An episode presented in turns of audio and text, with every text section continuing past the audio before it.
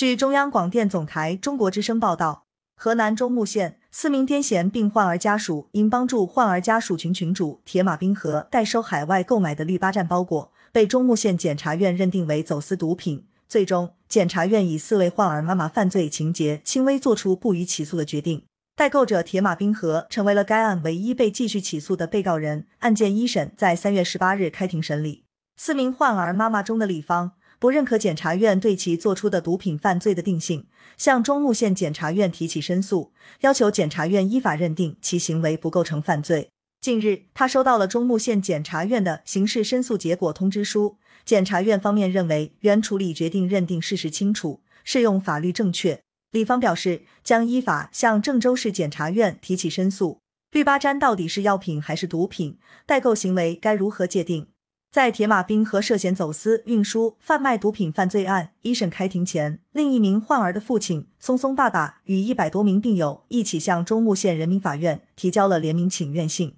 铁马冰河帮我们病友去买药，我觉得他是没有罪的，因为他的小孩也是这个病，他也帮助了我们很多病友买到孩子必须得吃的药。氯巴占是一种适用于焦虑症和难治性癫痫的治疗药物，在英国马丁戴尔药物大典中，该药不是首选药物，一般作为辅助用药。在我国，氯巴占属于中枢神经系统抗癫痫药物，被列为第二类精神管制药品。此前在国内未被批准上市。加入铁马冰河群的人，基本家中都有罕见癫痫疾病患儿。松松爸爸说，其他药物调药无效。医生就会告诉我们，还有一种药叫氯巴占，但国内没有，需要自己找途径买。医生说，如果能买到药，可以给开使用方法。我本身也是一个病友群的群主，很多病友都认识。有人找到了购买渠道，很多病友就会去问他。有媒体报道，在国外，一盒氯巴占的价格是两百五十元到三百元，铁马冰河以每盒三百五十元到四百五十元的价格进行转卖。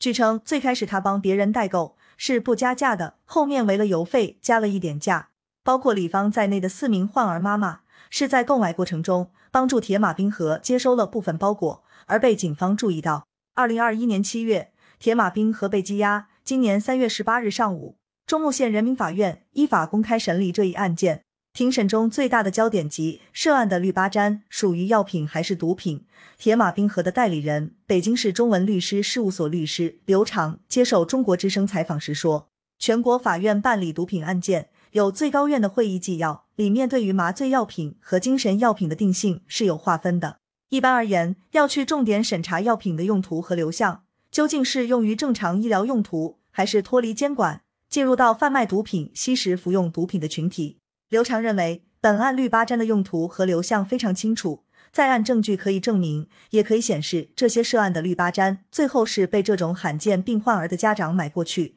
用于正常治疗，是药品而不是毒品，不能认定是构成走私贩卖毒品罪。从去年七月开始，该起案件就引发大量关于罕见病用药及开辟绿色通道的探讨。一些医学专家在接受媒体采访时，表达了自己的观点。在一些难治性癫痫中的几种特别类型中，这个药物能有效控制癫痫发作。刘长表示，这些意见也均整理后提交给了法庭。专家认为，氯巴占确实是对于罕见病癫痫，尤其是儿童来服用副作用较小，是一种比较好的药物。同时，专家的意见还能证明，这种氯巴占药物虽然是一种精神药品，但它其实是不能作为毒品的替代品。它的化学分子式、结构成分跟海洛因区别非常大，达不到替代毒品的效果。另一个需要得到关注的问题是，许多家庭没有了购买这种药品的途径。二零二一年十一月，一千零四十二个患儿家庭发出了一封“如何让我们的孩子活下去”的求助信，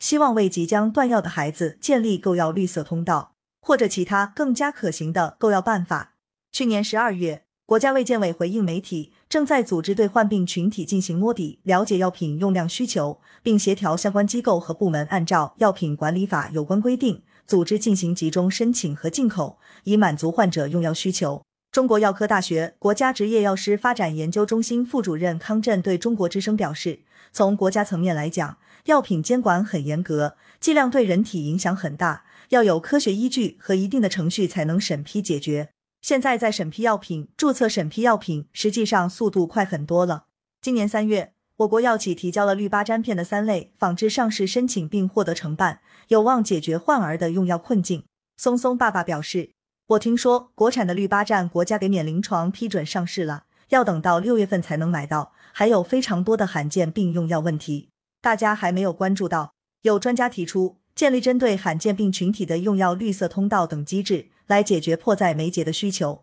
而在未来，则需要进一步在国家层面加强对罕见病诊治的统筹，加大对孤儿药研发的激励和支持，让每一个小群体都看到更多希望。感谢收听羊城晚报广东头条。